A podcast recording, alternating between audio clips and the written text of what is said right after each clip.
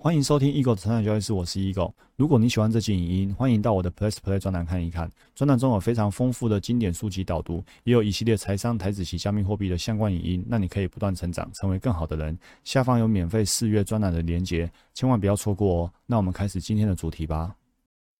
欢迎回到我们成长教室，我是 Eagle。在之前呢，我们读《未来预言》这本书呢，读了很多这个大脑啊，尤其是脑波的专业知识。那从今天开始的语音到这本书结束啊，我们要进入最精彩的一部分，就是呢实作篇啊，就是进入到静坐了。好，我们要开始来静坐。要了解理论之后呢，我们要开始真的去经验、去体验了。好，那在开始之前呢，还是要了解呢，静坐是为了什么？好，早期呢，我们的心灵呢就很像这个圆圈。好，当我们刚出生、刚出生的时候呢，有一颗完整的潜意识心。哦，那你可以理解说，这个坡脑坡呢是这个最低频的脑坡，对不对？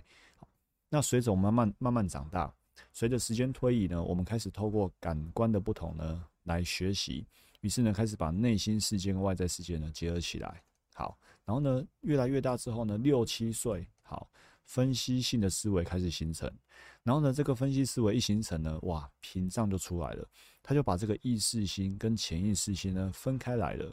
然后呢，在七到十二岁之间呢，这个分析性的思维呢会发展的就定型了。好，于是呢，我们的意识心哦，主管逻辑推理啊，意志信念啊，占五趴，那潜意识心呢九十五趴都在下面。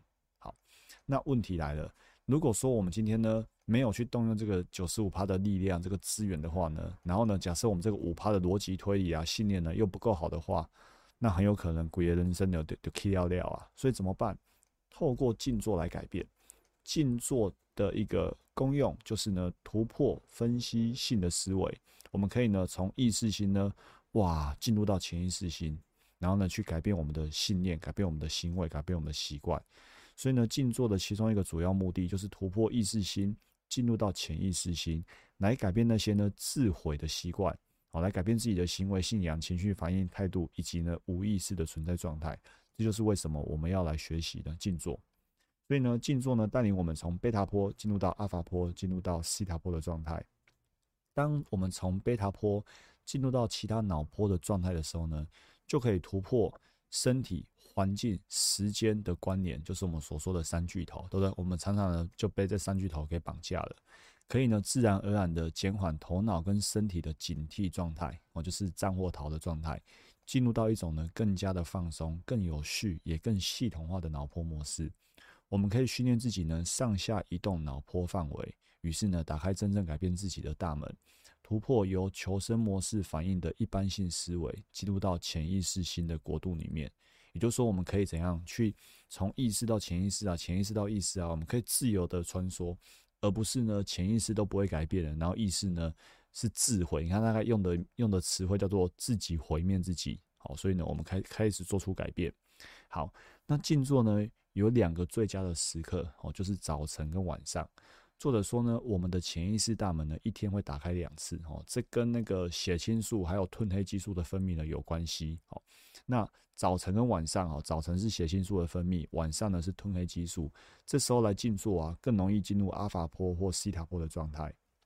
那撇开这两个清晨跟晚上，你在这个白天哦，我们日常生活的时间，你要静坐呢，可能比较困难哦，因为呢，你的脑波呢，通常这个时候呢，处于高频的贝塔波状态，这时候呢，要进入静坐状态，可能需要花更多的精力才能打开潜意识大门。当然，这里指的是大部分的人哈，比如说忙碌的上班族等等。如果你平常就是可以时刻处于一个比较低频率的脑波状态，那你时刻要进入静坐状态呢，都是相对容易的。好，那作者告诉我们，进入静坐的过程啊，你一开始啊，要像一根羽毛从楼顶缓缓坠落的姿态一样，缓慢的又稳定的。所以呢，我们要不断的哈，一直不断的训练自己呢，身体放松，但是呢，精神保持专注，让身体入睡。但心灵保持清醒或活跃，好，所以有些人静坐静坐之后就睡着了。好，那睡着了也很好，身体得到休息。但是呢，如果你就睡着了，好，连心灵都睡着了，其实呢，这对静坐呢是没有太大帮助的。好，所以呢，它指的是怎样？身体放松，好，身体睡着了，但是呢，你的心灵呢是清醒的，甚至是活跃的。好，这才可以达到静坐的效果。所以有些人说啊，我用躺着身体扫描，躺着冥想，然后呢，五分钟就呼呼大睡了。好，那。很好，身体休息了哦，但是对于这个进入潜意识心呢，帮助就没这么大了。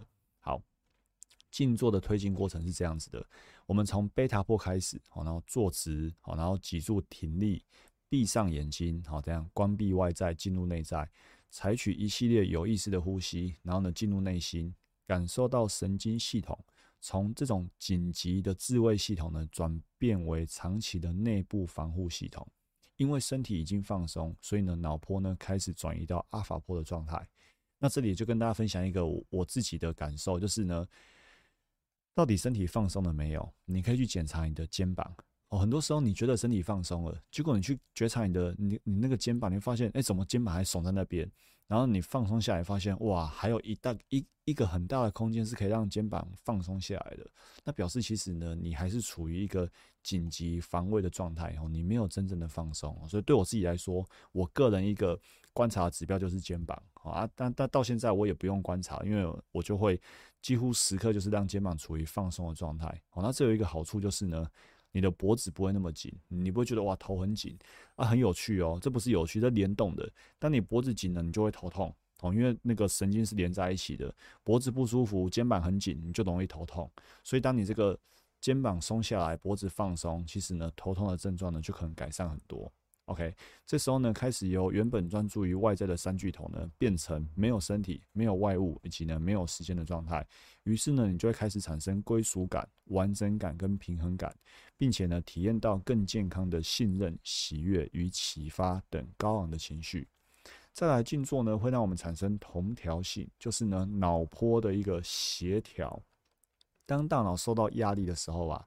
这个脑波的这个脑电活动啊，就会像是一支荒腔走板的交响乐团。好，每个部门呢更各自弹奏各自的，所以呢，我们整个心灵呢会失去节律，哦，失去平衡，会变得很混乱。那我们静坐的任务呢，就是让这个大脑呢完美演奏，让每个回路呢有秩序的去沟通，可以呢去协调出一个同调性更高的心灵。所以呢，那个同调性更高心灵长什么样子呢？长这个样子。当今天呢，你的脑波呢是没有同调性的时候，哦，同调性的时候，你会觉得哇，背很痛啊，没有人爱我啊，我睡不着啊，我不舒服啊，我赚不到钱啊，这个我买不起啊，我没有足够的钱啊，时间不够用啊，然后就非常的混乱。但是呢，当我们今天呢静坐之后，让整个大脑呢是同调性的时候呢，你会感觉完整的，你热爱你的生活，你会自动自发，你了然一切，你信任宇宙。所以我们的静坐又有一个很大的任务跟一个附加价值，就是怎样让自己呢可以进入到这样一个很和谐的状态。那很和谐的状态呢，还有什么好处呢？同调性呢是疗愈的基础，你知道吗？当身体产生有秩序、同步的这个信号的时候呢，我们体内的心血管系统啊、消化系统啊、免疫系统啊、肠胃系统等等的哈，消化系统都会进入到同调的状态。于是呢，先前用于用于求生存的巨大能量，就可以用来创造，来开启自我疗愈功能。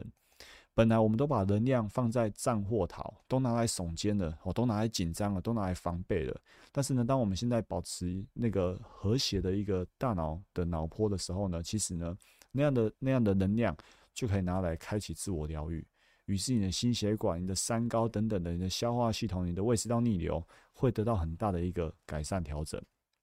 OK，好，具备了以上的知识，我们已经做好体验静坐的准备喽。好，还是记得知识是经验的先行者，所以呢，我们花了好多篇幅来学习这个知识哦，静坐的知识，因为呢，我们即将要取得经验了。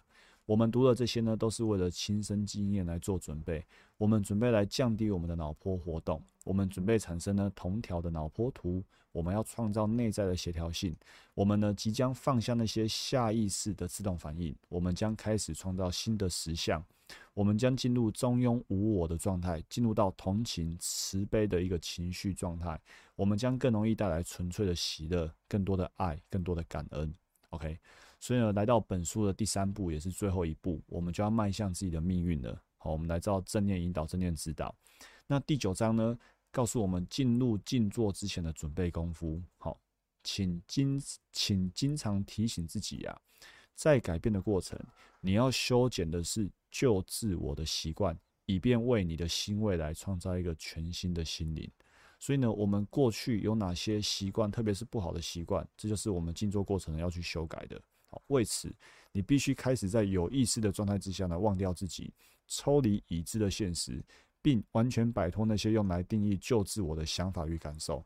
好，就很像我最近呢，都在这个成长交易室的这个脸书粉丝页呢，分享《富爸爸穷爸爸》的文章。那里面就经常提到，哦，现在举个例子来说，比如说你看哦，一个一个穷爸爸，他为什么会贫穷？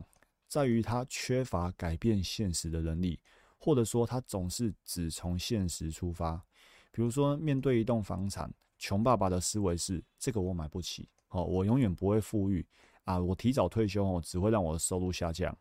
在这个当下，穷爸爸没有说错，因为呢，在那个当下的现实，他真的买不起，所以呢，他就都买不起。当初人类不会飞也是一个现实，但是为什么人类会飞了？因为对莱特兄弟来说，人类可以飞是在他们可能去实现的范围之内，并且他们身体力行。跳脱框架思考，于是呢，人类真的会飞了。如果我们今天呢，总是从现实出发，那么什么事情都不会改变。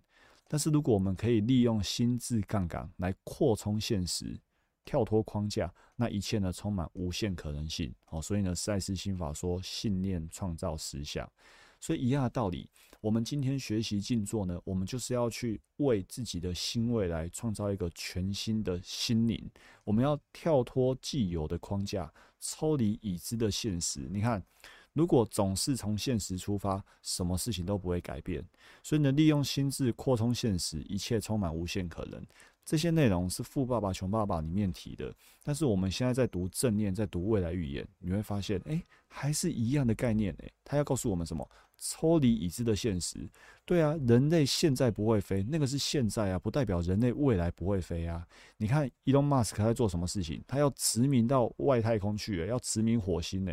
现在的人类无法住在火星，但是他抽离了已知的现实，所以他一步一步去达成了，对不对？第一个民营造火箭啊，然后电动车这个那个在全世界推展开来，所以呢，我们要摆脱那些用来定义旧自我的想法跟感受。过去你可能觉得这个我不行，那个我做不到，这个我买不起，那个是或许是那个时候的现实。但是呢，我们现在为了要得到一个全新的未来，未来，我们必须抽离已知的现实，跳脱框架思考。那这个过程呢，一开始你或许会有些惶然与不安。作者说不要紧张，这只是已经成为潜意识新的身体呢，正在抗拒性的训练，因为你的身体、你的潜意识呢，已经很习惯。买不起这件事实，今天你突然跟自己说“我买得起”，啊，真笑诶，你就是你就是没有那么多钱，你怎么可能买得起？啊，人就是不会飞，那怎么可能会飞？人就是无法去外太空住，怎么可能会去住？你会觉得惶然不安，但是呢，没关系，这就是一个过程，因为呢，身体已经过去很习惯那些旧的想法了。那我们现在就是要去抽离现实，跳脱框架，为自己呢全新的未来创造一个全新的心灵。所以呢，怎么办呢？作者说。明白就好，请你呢尽量的放轻松，并呢对自己有一点耐心。身体会先反应，因为它会抗拒，没关系，你就放松，给他一些时间，一次呢一个小动作，并且放轻松。当你在练习静坐的过程，把很多的小步骤合并成几个大步骤，那这个程序记忆呢会让你把所有的步骤。变成一个连续的过程，于是呢，你就可以一步一步的去完成这个对未来全新的心灵的一个静坐练习。那很快的，你就会呢，已经开始呢未来预言了。好，这就是我们这集说的内容。祝大家不断成长，成为更好的人。我们下一集影见，拜拜。如果你喜欢这期影音，欢迎订阅与分享我的 podcast。那我们不断成长，成为更好的人。我们下一集见，拜拜。